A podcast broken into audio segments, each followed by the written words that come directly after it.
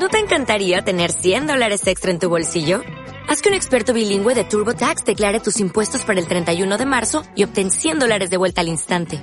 Porque no importa cuáles hayan sido tus logros del año pasado, TurboTax hace que cuenten. Obtén 100 dólares de vuelta y tus impuestos con 100% de precisión. Solo con Intuit TurboTax. Debes declarar para el 31 de marzo. Crédito solo aplicable al costo de la presentación federal con TurboTax Full Service. Oferta sujeta a cambios o cancelación en cualquier momento. Hola, eh, buenas tardes, eh, buenos días en América. Eh, estamos aquí para presentar mi libro, La base material de la nación, el concepto de nación en Marx y Engels, editado por la editorial El Viejo Topo en, en Barcelona. Nos acompañan Miguel Riera, editor del Viejo Topo, Jaime Pastor de la Universidad Complutense de Madrid eh, y editor de la revista Viento Sur, Peter Gele de la Universidad de Potsdam, editor del Diccionario Histórico Crítico del Marxismo de Berlín, y Carlos Astarita, historiador medievalista de la Universidad de La Plata y Argentina.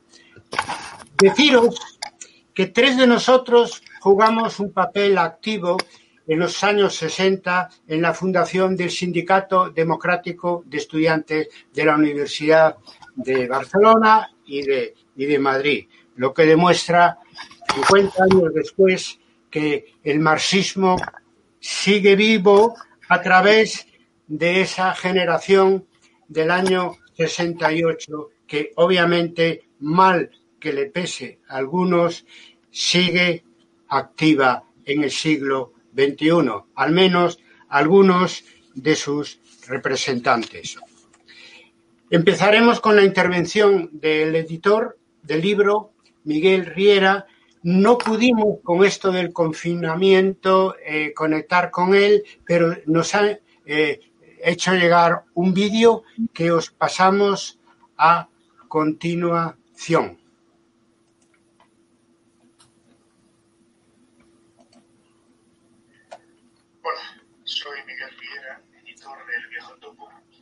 Este es el libro de Carlos Barros, La base material de la nación y el concepto de nación de Max y Engels, que hemos tenido la satisfacción de editar hace un par de meses y que se puede encontrar ahora mismo en las librerías españolas.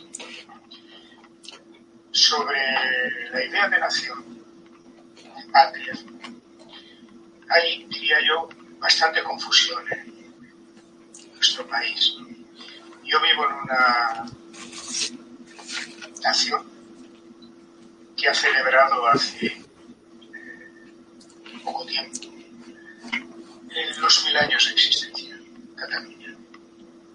Otros dicen que la primera nación que apareció en Europa fue la española, que surgió tras el matrimonio de Isabel y Fernando y la conquista de Granada y la derrota definitiva de los árabes mayor parte de los historiadores nos dicen que el concepto de nación, tal como lo entendemos hoy, es una cosa del siglo XIX y que antes no se podía hablar eh, estrictamente de nación.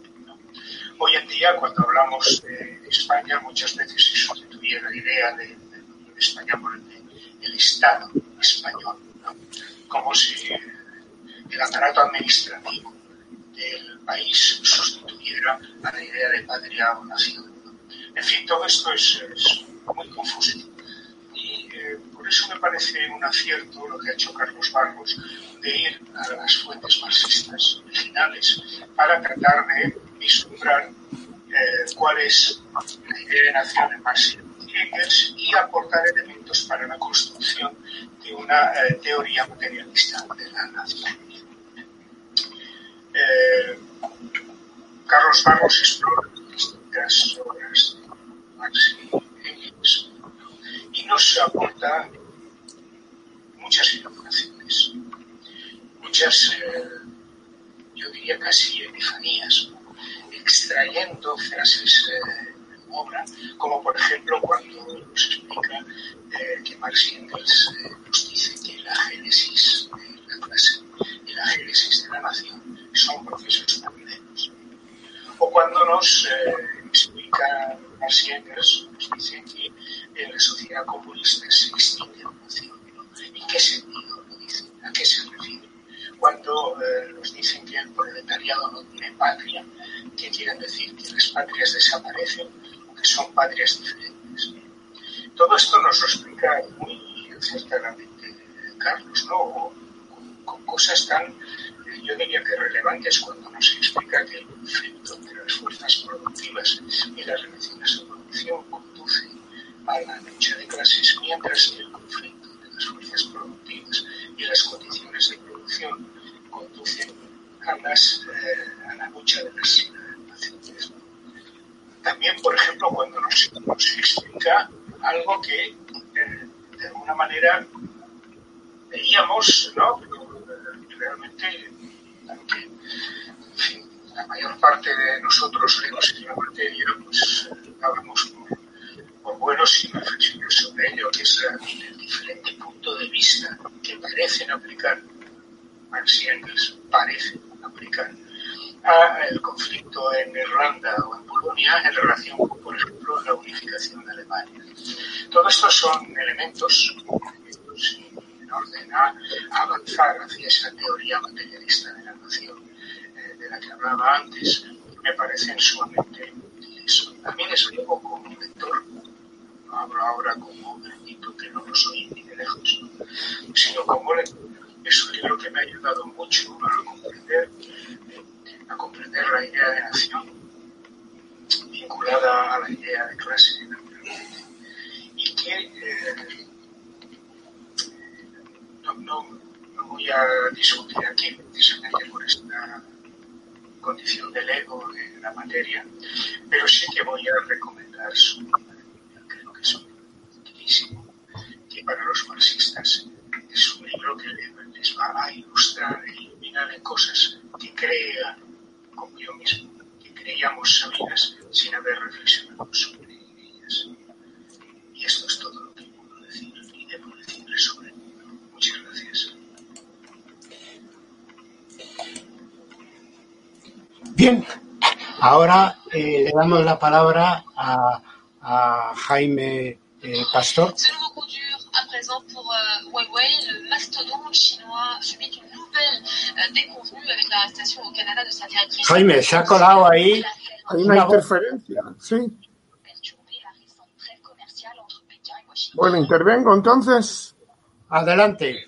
Venga, bueno, muchas gracias a Carlos Barros por invitarme a la presentación de, de su libro. Debo de decir que, que, bueno, tiene un enorme mérito, eh, primero porque eh, fue escrito lo fundamental, ha añadido algunos, algunas cosas, pero fue una obra escrita en 1985 y por lo tanto es de, de las primeras obras, digamos, desde la izquierda eh, de ámbito español, ¿no? de ámbito estatal, eh, que, que, bueno, que reflexiona sobre la cuestión de la nación eh, desde el marxismo, ¿no? Y eso es lo primero que debería señalar. Luego también porque mmm, en su libro hay una reivindicación de la aportación de un marxista olvidado, ¿no? Como es Ben Borohov, ¿no? Es decir, que, que realmente fue un, un pensador judío, o, vamos, un bolchevique, que aportó una obra muy importante, eh, que bueno, como Carlos y yo somos mayores, pues eh, la tenemos, ¿no? Que la editó, por cierto, Carlos Astarita, supongo que lo sabe, ¿no? La, la editorial está Cuadernos de Pasado y Presente de, de Argentina, ¿no? Y que bueno, que yo creo que, que a mí desde luego me, me interesó mucho en aquel entonces, ¿no? Entonces, bueno, y luego también, pues que evidentemente aporta su propio punto de vista sobre esta cuestión.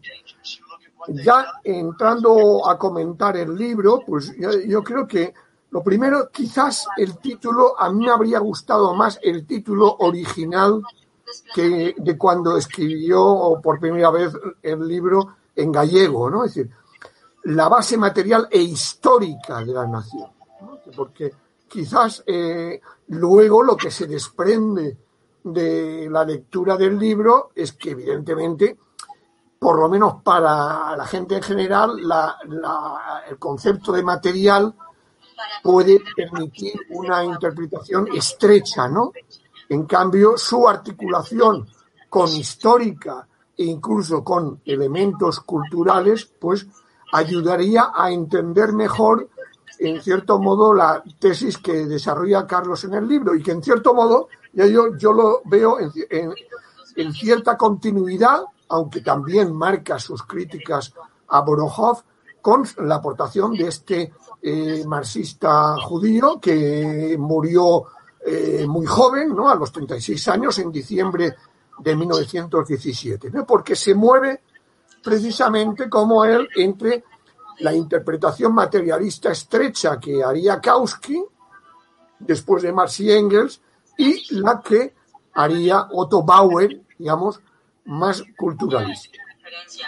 Entrando ya en, la visión que ofrece de, de, la reflexión de Marx y Engels, claro, yo creo que, que bueno, también eh, es algo eh, relativamente original, ¿no? Porque aparte de Borojó, pues ha habido pocos que han retomado ese concepto de condiciones nacionales de producción y por lo tanto eso es lo que desarrolla también eh, Carlos Barros, explicando los distintos elementos que se dan en esa interpretación de Marx, que además aparece dentro de su magno libro de El Capital, y cómo, bueno, pues también eh, analiza las relativas contradicciones que se dan dentro del manifiesto comunista cuando hablan Marx y Engels de, la nación, de la patria y de las clases sociales, eh, también eh, ponen el acento, pone el acento en la cuestión irlandesa, que es central, claro, para, para la evolución del pensamiento de, de Marx y Engels, menos en la polaca. Quizás yo echaría en falta una crítica mayor de, eh, de las tesis, sobre todo de Engels, sobre las naciones con historia y naciones sin historia. Cita a Roman Rosdolsky, pero creo que, que eso eh, habría exigido quizás más desarrollo, pero claro, estamos hablando de un libro de 1985 que ya es denso de por sí. ¿no?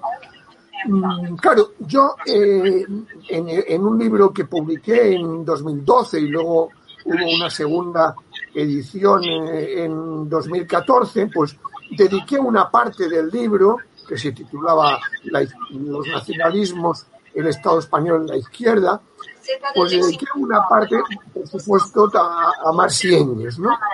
Pero yo creo que quizás, eh, vamos, yo lo enfoco más desde el punto de vista de la, de la interacción ¿no? entre desarrollo capitalista, o sea, por lo tanto, desarrollo de las fuerzas productivas y de las relaciones de producción capitalistas, proceso de construcción de la nación, pero también proceso de construcción del Estado.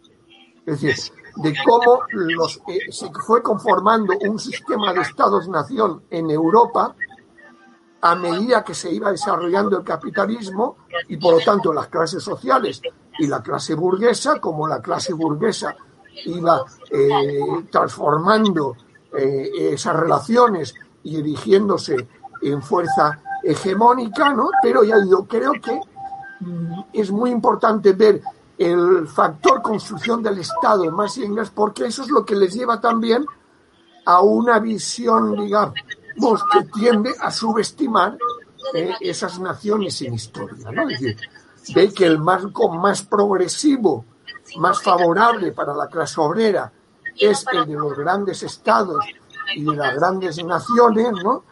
Ligado a algo que también señala Carlos Barros en su libro, al optimismo que expresan entonces Marx y Engels después del estallido de las revoluciones de 1848. Luego rectificarán, luego reconocerán que no, que esa esperanza en la superación progresiva de las contradicciones eh, nacionales, ¿no?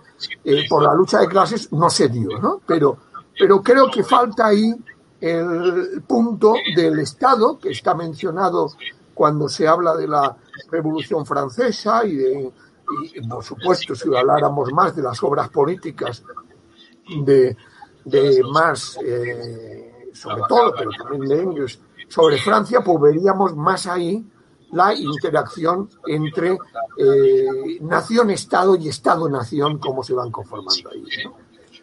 Y luego, bueno, pues a mí me parece también muy interesante, ya digo, la reivindicación, a la recuperación de Bolojov, que aunque es un, un, trabajo, es una obra un tanto complicada, digamos, de leer y que no es de fácil lectura, pero como él tiene el mismo, el mismo ejemplar que yo de su libro, yo creo que el estudio preliminar ¿no? que hace eh, José Luis Nayenson de esa obra de Borojov ayuda mucho a entender eh, esas potencialidades de su libro, sobre todo cuando apunta ideas de la interacción entre luchas de clases y luchas nacionales, cuando aplica el esquema de clase en sí, clase para sí, a nación en sí y para y nación para, para sí, ¿no? Es decir, son ideas que yo creo que son interesantes, ¿no?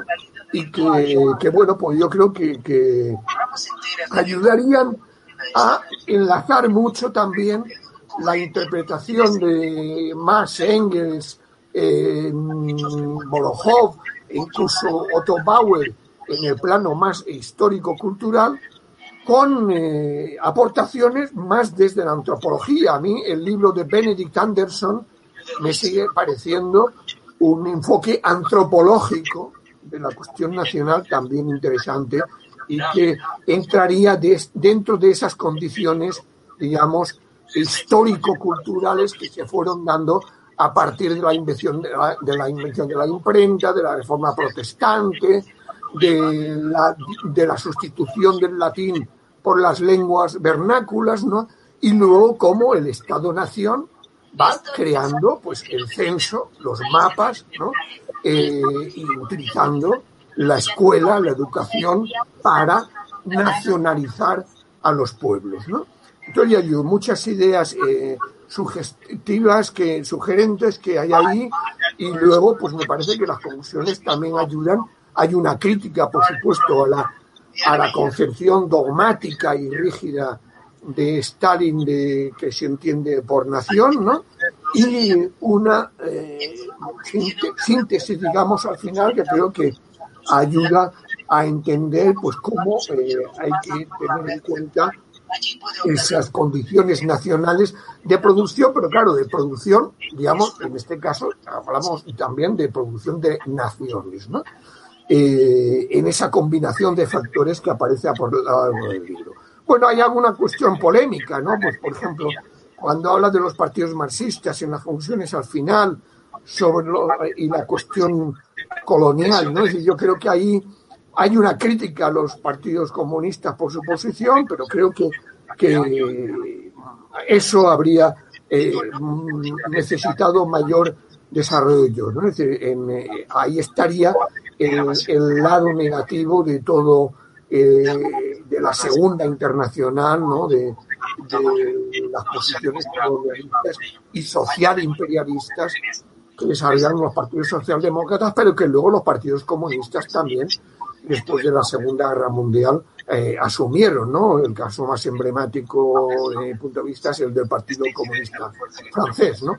Pero bueno, como ya digo, me parece que es una contribución muy útil para, para retomar el debate sin eh, necesidad de entrar en el terreno eh, estratégico, táctico, eh, concreto, pero desde luego reconociendo que bueno, la cuestión nacional está ahí, ¿no?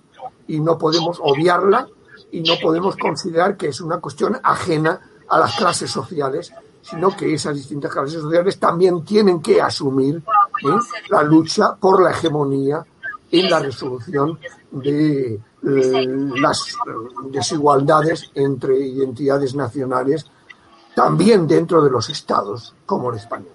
Gracias.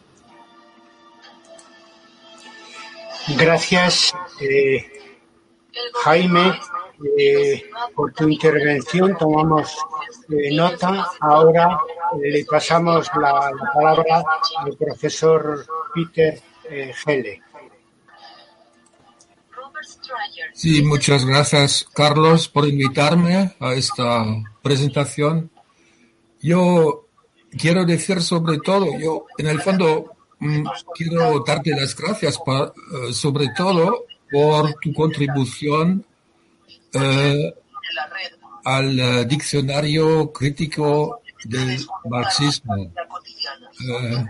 yo estoy, soy coeditor de este diccionario y tengo que decirte que estamos muy contentos de tener justamente este artículo eh, porque el eh, diccionario trata sobre todo mm, concienciar, o no sé cómo, cómo decirlo, sí, o, eh, para, para que, que, la gente tenga otra vez presente las aportaciones mm, básicas del materialismo histórico.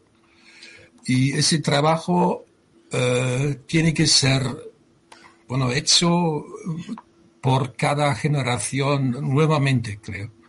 Y eh, lo que tú has logrado con este libro y con este estudio es eh, mostrar eh, la centralidad del concepto de condiciones de producción para comprender mejor fenómenos como lo nacional y todo lo relacionado con esto. por eso, por eso estamos muy contentos, porque ningún otro artículo, tenemos varios artículos en el diccionario eh, sobre este tema, como por ejemplo Nación, así, y, um, Estado, Estado Nacional, Liberación Nacional, um, eh, minorías nacionales, etcétera. Tenemos toda una variedad de artículos y en ningún artículo Eh, el enfoque está centrado en, en uh, este concepto básico del, del, de la historia del, del, materialismo histórico, el concepto básico de condiciones de producción. Uh, así que tú, tú echas, uh, tú echas una, la base, digamos, la base la, base eh, bueno, histórico-materialista para, para, comprender mejor ese concepto. Eh, Jaime ya ha dicho que una persona muy importante eh, es en este el camino que, que, hace Carlos encuentra un, un, personaje muy importante en esta historia y es, es Per Borochov. Y eh, en ningún otro de los artículos tampoco Borohov tiene ningún papel en nuestro diccionario. Tú tienes así que eh, con esta aportación tienes, eh, es para nosotros es bueno una suerte y muy importante que tengamos justamente tu aportación. Muchas gracias, Carlos. Ya. es, es, bueno, es lo que quiero decir sobre todo en, en este, eh, en este momento. Gracias. Muchas gracias, Peter. Eh, ahora le tocaría intervenir a Carlos. Bueno, en primer lugar te agradezco, Carlos, el que me has facilitado esta reunión eh, para la presentación de tu libro. Eh, eh, yo he, comentado que hice una reseña en la revista Sociedades Precapitalistas de la Universidad de La Plata y así he destacado algunos puntos que voy a repetir ahora muy brevemente porque está escrito y no quiero reiterarlo. Uno de ellos es eh, algo que surge de mi experiencia personal, eh, la problemática de la nación. yo la había leído fundamentalmente en Vilar, en Pierre Vilar, y a partir de Pierre Vilar accedí a la concepción de Stalin y el libro tuyo me ha hecho cambiar esa visión. Esto ya pone de relieve la importancia que tiene ir directamente a la fuente primaria. Y, en esto me parece que has hecho un trabajo excelente recorriendo muchas obras de Marx y de Engels. El otro aspecto es que hay, has hecho hincapié en una especie de confluencia entre análisis histórico y eh, análisis político, entre investigación científica y consecuencias prácticas. Hay dos conceptos que a mí me parecen muy importantes que vos destacás en la obra de Marx. Uno es el que una nación que oprime a otra nunca puede ser libre. Y el segundo es que los comunistas hacen valer ante todos los intereses comunes de todo el proletariado. Esto me parece algo muy importante de destacar, estas consecuencias políticas, prácticas de la investigación, en tanto se enfrentan directamente al nacionalismo y creo que hay que también tener valentía política para destacar estos conceptos. El otro problema también que me interesa destacar es que no has dejado de lado a Engels, sino que has, valorado el aporte de Engels. Y por último, eh, sobre este tema me parece que no se indagó mucho en lo que, que, decían Marx y Engels.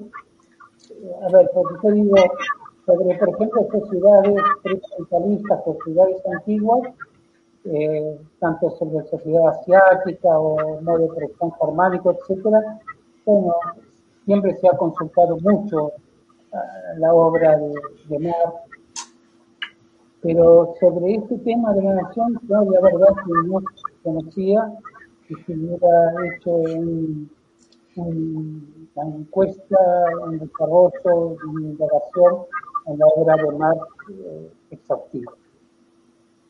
Esto yo lo he publicado y por lo tanto hay una segunda parte de mi intervención que quiere llamar la atención a los investigadores de la importancia de hacer lo que hizo Carlos Barrios, ir a las obras de Marx para indagar sobre diferentes aspectos. Y también quisiera destacar que en la obra de Marx no hay situaciones fijas sino que hay una situación permanentemente cambiante, es un pensamiento vivo, es un pensamiento en permanente cambio. Voy a poner dos o tres ejemplos de esto que me parecen eh, en cuanto plantean problemáticas que están abiertas.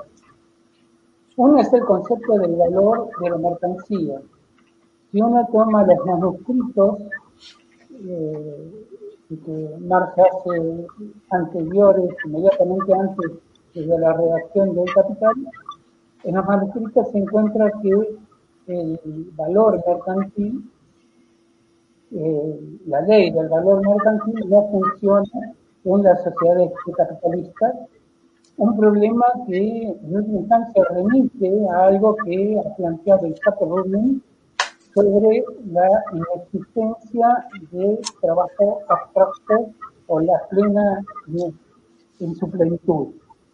Esto Chateaubriand ha planteado que en definitiva el trabajo abstracto no es una noción fisiológica sino histórico-social.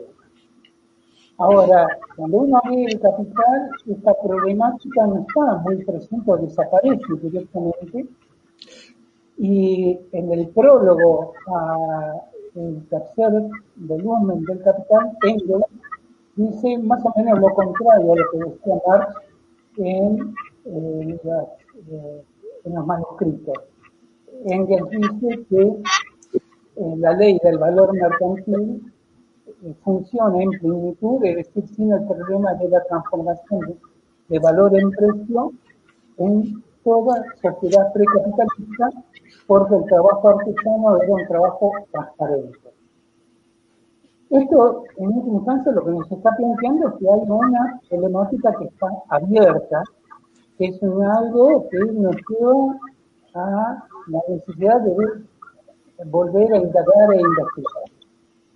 Un segundo aspecto que también está en la obra de Marx como problemática abierta es la situación con respecto al famoso capítulo 24 sobre la así llamada acumulación originaria de capital. Porque mientras que en el capítulo 24 la idea que aún no nos queda es que los acercamientos llevan a la formación directa del territoriado, cuando uno lee el, capítulo sobre cooperación simple, también en el primer volumen del Capital, Marx plantea que el capital se apropia de la producción y las condiciones técnicas que le ha dado la Edad Media, y por lo tanto, desde este punto de vista, esto lleva más bien en dirección a pensar los inicios de la industria rural agresiva o del Orlac System. Estos son problemas que siguen permanentemente eh, o incluso cuestiones que desde diferentes puntos de vista las toma Marx, eh, confluyendo aun cuando los temas sean distintos. Por ejemplo, en el primer volumen del Capital, Marx dice que en las ciudades de Flandes en el siglo XII obviamente dieron inicios del capitalismo, pero esas zonas fueron solamente anticipaciones que no se concretaron y de ahí desarrolla la cuestión de si el capital mercantil se apropia del trabajo o la relación capitalista surge del mismo productor. A esa problemática vuelve en el volumen tercero del Capital cuando habla de la génesis de la renta capitalista de la tierra que retoma el del capital mercantil que succiona eh, plusvalía de forma más primitiva sin cambiar el sistema. Eh, por último, quiero hacer una última reflexión de esta obra que es totalmente abierta que está dada por eh, la situación del de trabajo femenino, un tema hoy muy, muy de moda. Yo leo, por ejemplo, en Mediasur, que Mediasur ha sostenido que Marx tenía la idea de que la mujer fue la primera explotada, la primera forma de explotación de clase. La explotación de mujer por eh, el hombre. Eh, cambio, en uno de los últimos escritos de Marx, comentando el trabajo de eh, Kowalewski, Marx dice que en Argelia había propiedad familiar invisible y la producción era controlada por las mujeres. Estos son algunos de los ejemplos.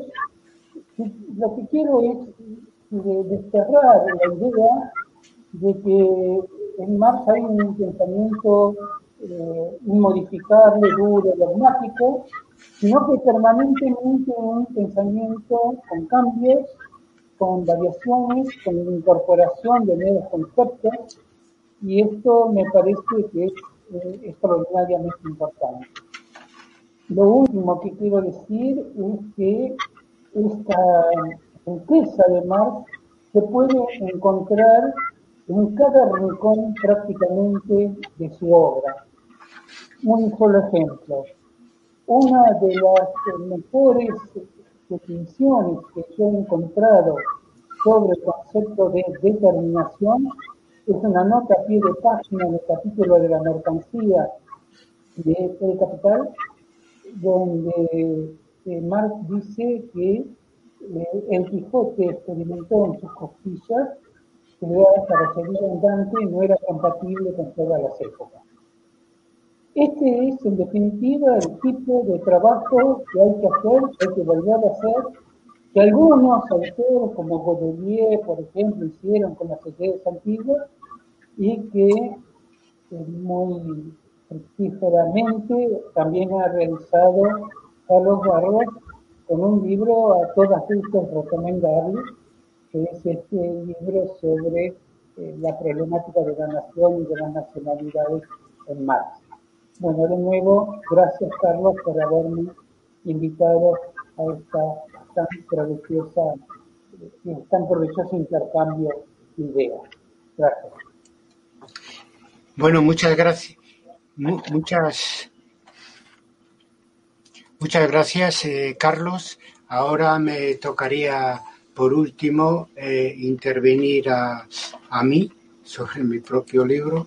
Tengo que, ah, no puedo obviar, hablar yo mismo sobre sobre el libro que motiva este, este evento de transmisión, de transmisión virtual. Eh, primero agradecer a los colegas que me han precedido su interés por el libro y, el que hubieran accedido a acompañarme en, esta presentación que tiene en común para todos nosotros, naturalmente, reivindicar el papel eh, necesario del marxismo eh, en este siglo XXI.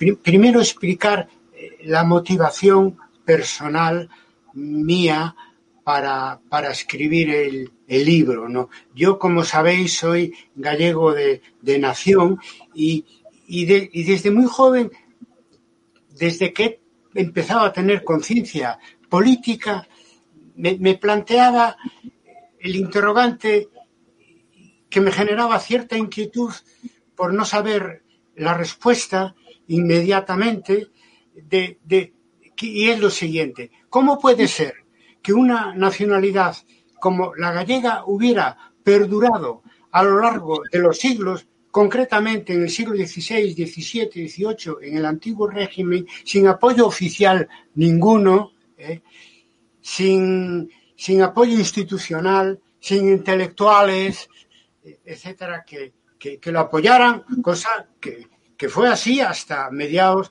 del siglo XIX con el resurgimiento.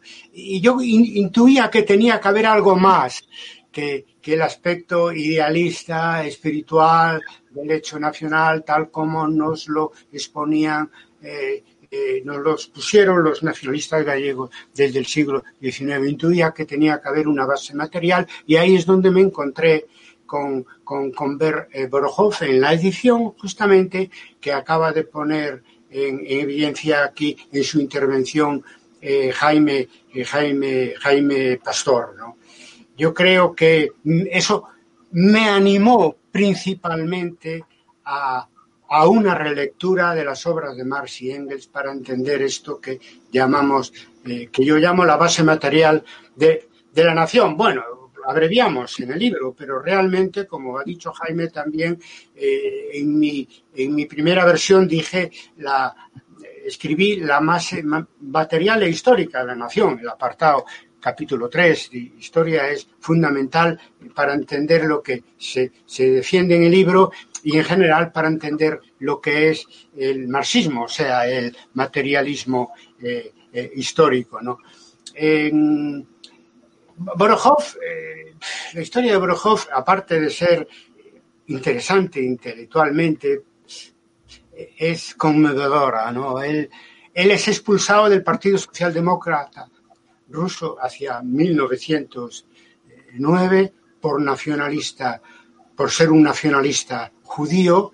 Inmediatamente publica eh, sus obras sobre la cuestión eh, nacional judía y sobre, y sobre eh, esa idea de él de combinar el nacionalismo con, con, con, el, con, el, con el marxismo.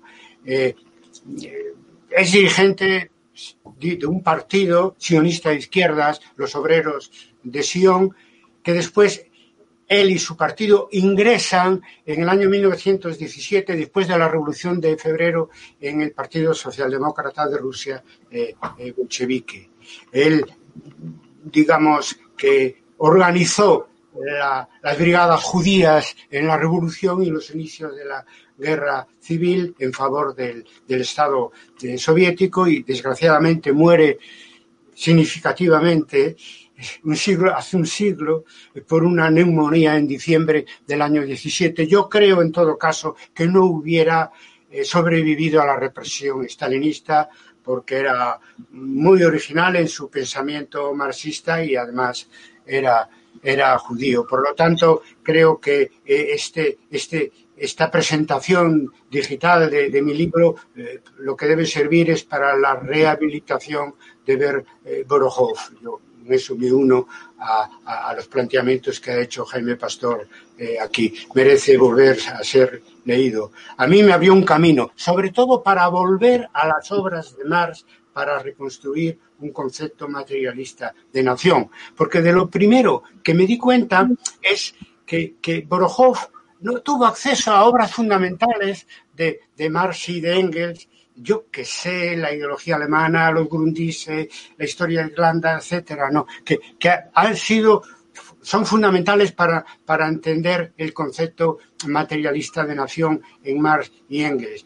Por ejemplo, me sorprendió, por eso he intentado ir más allá y volver con, con con, con, con, todas las ideas que aporta Borojov a leer a Marx y a Engels, porque no, eh, eh, subestima, subestima el, el, factor económico, creo yo. Cuando habla de condiciones de producción, habla sobre todo de condiciones naturales e históricas, cuando las condiciones económicas son fundamentales para Marx y Engels y son fundamentales para entender eh, eh históricamente, incluso hoy en día, el hecho el hecho nacional. Por ejemplo, eh, no valora la importancia que tienen las condiciones de producción en su fase reproductiva, es decir, que hay que entender las condiciones nacionales de producción y de reproducción.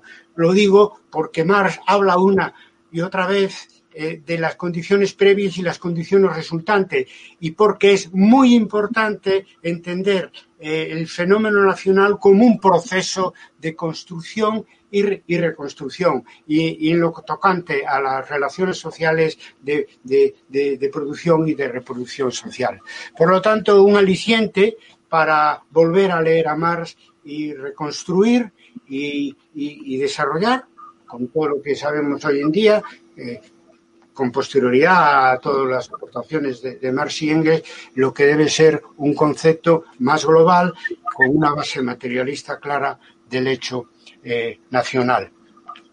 Bueno, 35 años después de mi primera versión en gallego de la base material e histórica de nación en Marx y Engels, hoy podemos afirmar que es más actual que nunca eh, este, este trabajo mío, más de investigación en la obra de Marx y Engels que, ensayo, ¿no? Aunque naturalmente yo aporto mis propias, mis propias ideas, ¿no?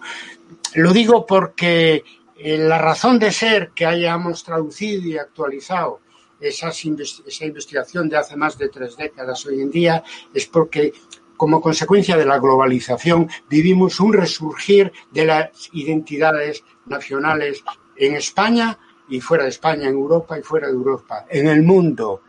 Es decir, hoy eh, vuelven a estar de actualidad eh, eh, las viejas y las nuevas eh, y, los nuevos hechos nacionales. No solamente las nacionalidades sin Estado y los Estados-nación, sino también los nuevos fenómenos de nacionalidad que podríamos decir como es de ámbito regional, como Europa, de ámbito nacional, como la, globalización eh, en este momento, que acabará más, más pronto que tarde generando un proceso globalista de, identidad eh, eh, mundial. Por lo tanto, hoy se superponen las identidades. Eso en la época de Marx no estaba para nada en el horizonte, ¿no? Y es que hoy hay dobles, triples y hasta puede haber cuádruples identidades.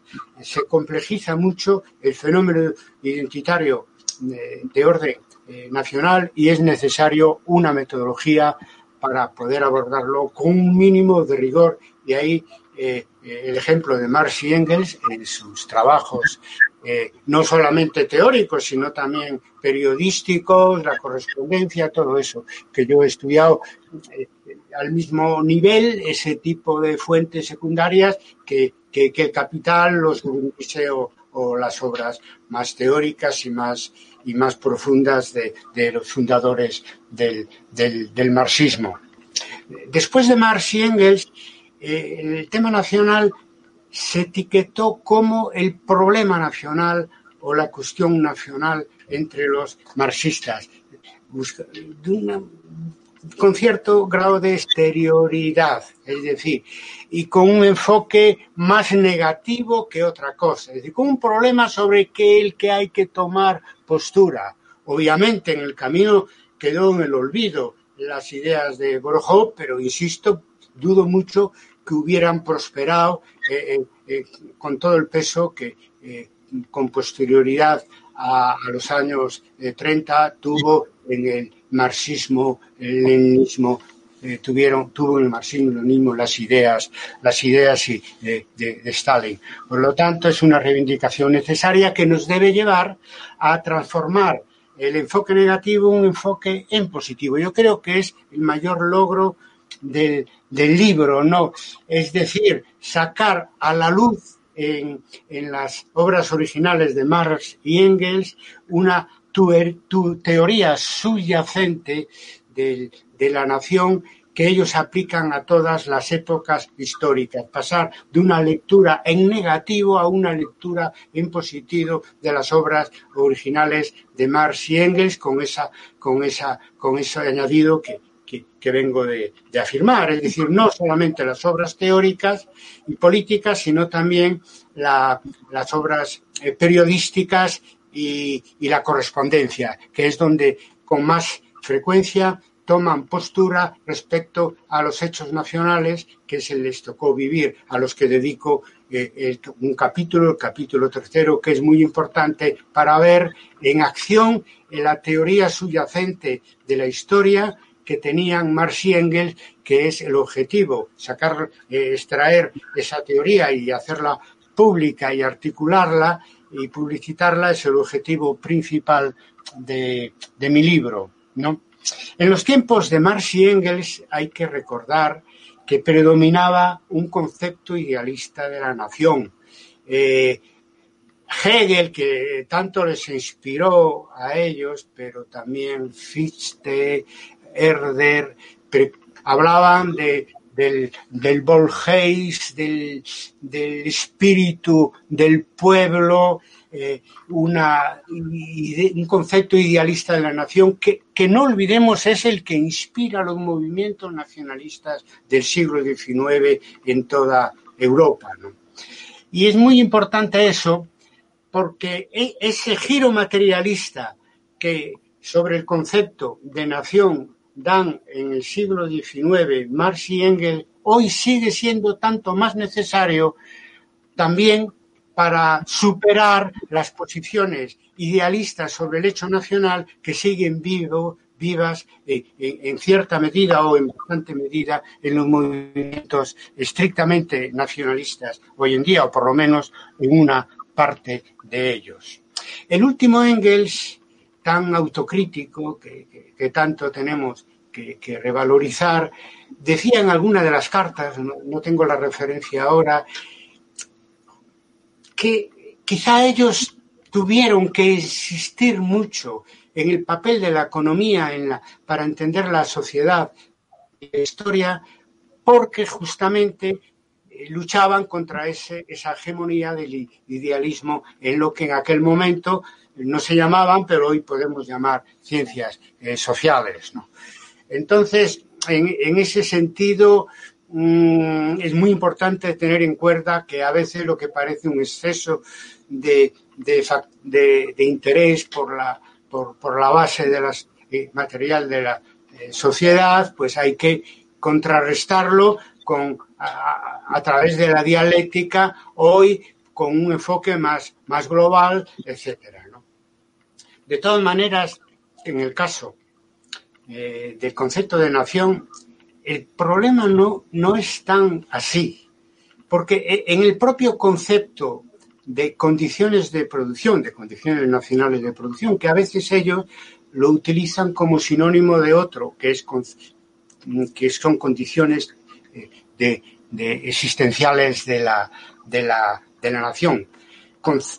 es decir, condiciones de, la existencia de la, de la, de la nación. Pues, pues eh, eh, en, ese, en este concepto que, que, se diferencia un poco, aunque lo contiene, pues de otros más abstractos como fuerza productiva, relaciones de producción, modo de producción. Eh, en este concepto de condiciones de producción o condiciones de existencia nacional, obligatoriamente hay que hacer articular la interacción entre la base y la superestructura cosa que no pasa con otros análisis, por ejemplo, con análisis eh, del capitalismo en, sí mismo, eh, por ejemplo. Y ellos lo hacen cada una de, las, aplicaciones de su concepto de, nación, sobre todo en trabajos de coyuntura, ¿no? Eh, sobre la India, sobre Alemania, sobre Francia, sobre Polonia, sobre Irlanda, que me han servido de mucho para entender sobre el terreno cómo funciona el concepto dialéctico y materialista de nación eh, en, Marx eh, eh, y, Engels, ¿no? Por lo tanto, eso es muy importante. Es la ventaja que tiene el, concepto de condiciones de producción, que no es necesario aplicarle ese correctivo que hoy, hacemos, que hoy solemos aplicar a, los conceptos del marxismo en cuanto a, buscar siempre esa interacción básica y superestructura, porque está ya en la definición misma de, en este caso, de, las condiciones nacionales de producción o las condiciones de existencia eh, nacional. Bien, el marxismo es muchas cosas, ¿no? Pero yo quiero reconocer aquí y, en el sentido de dar a conocer que la metodología marxista eh, original envejece probablemente mucho mejor que, otras propuestas y dimensiones que tiene el marxismo en el campo de la filosofía, la, la economía de la acción política, etc. O sea, envejece muy bien. De alguna manera, todos somos o debemos ser marxistas si queremos analizar fenómenos sociales complejos. En este turbulento siglo nuevo, pienso y concluyo que las ciencias sociales y las tendencias intelectuales que se olvidan del marxismo no les va a ir nada bien y ya no les está yendo nada bien. Ya no digo porque son clásicos de las ciencias sociales y a los clásicos nunca hay que olvidarlo, pero concretamente, si los olvidas mientras el capitalismo exista, fallas en las predicciones y fallas en las propuestas.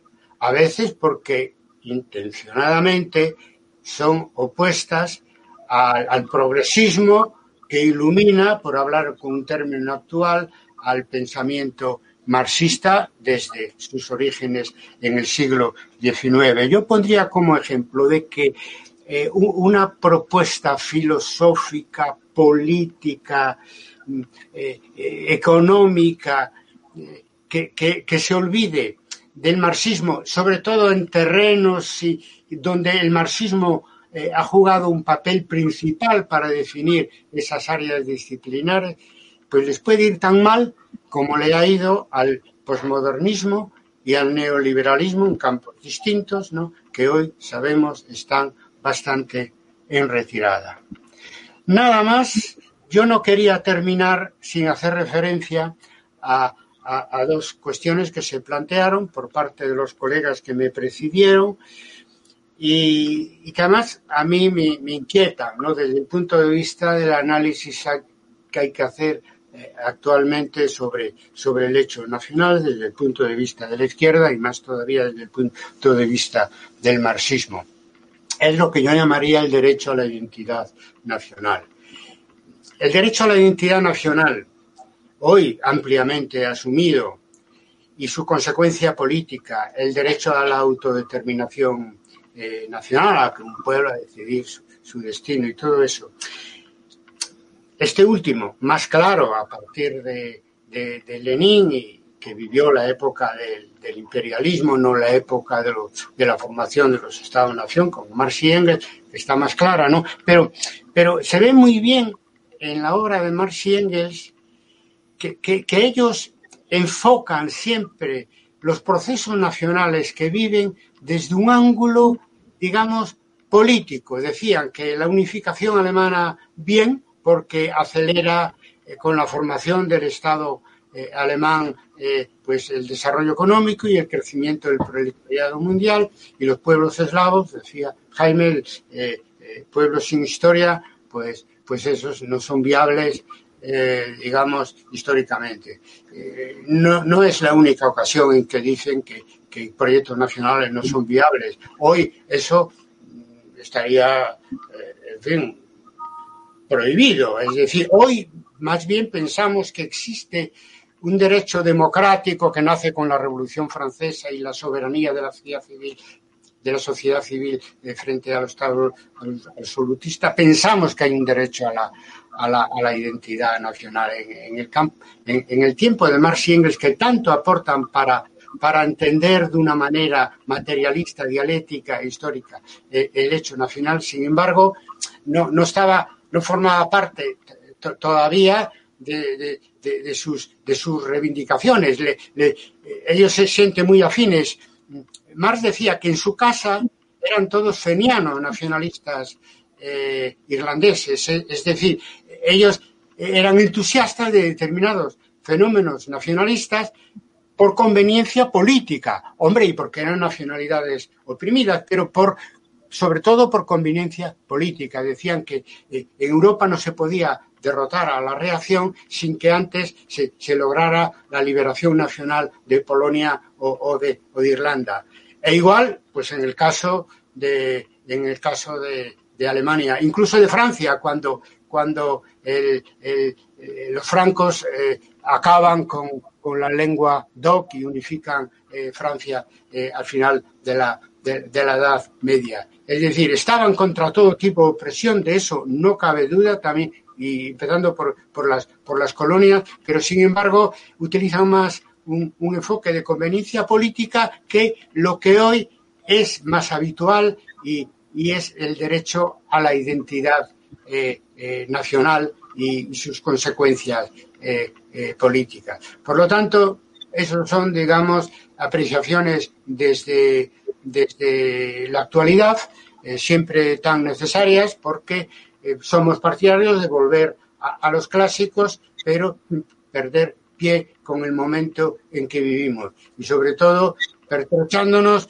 de unas herramientas y conceptos que nos permitan analizar, si no al nivel, pues digamos con el mismo grado de ambición que Marx eh, y Engels lo hicieron con los procesos, en este caso, nacionales de su tiempo. Y ahora sí, nada más, eh, a los que nos estáis siguiendo, yo os pido leer el libro y seguimos hablando en red. Muchas gracias. Muy bien, muchas gracias.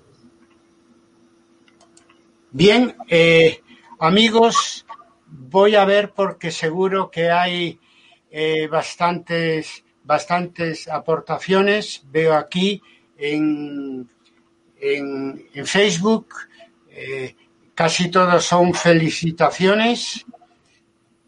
Felicitaciones. Y por lo tanto, ¿qué deciros? eh, Las has merecido. Repito. Las has eh, merecido bien. Perdón. Las felicitaciones las has merecido bien. Eh, bueno, muchas gracias y gracias a, vosotros.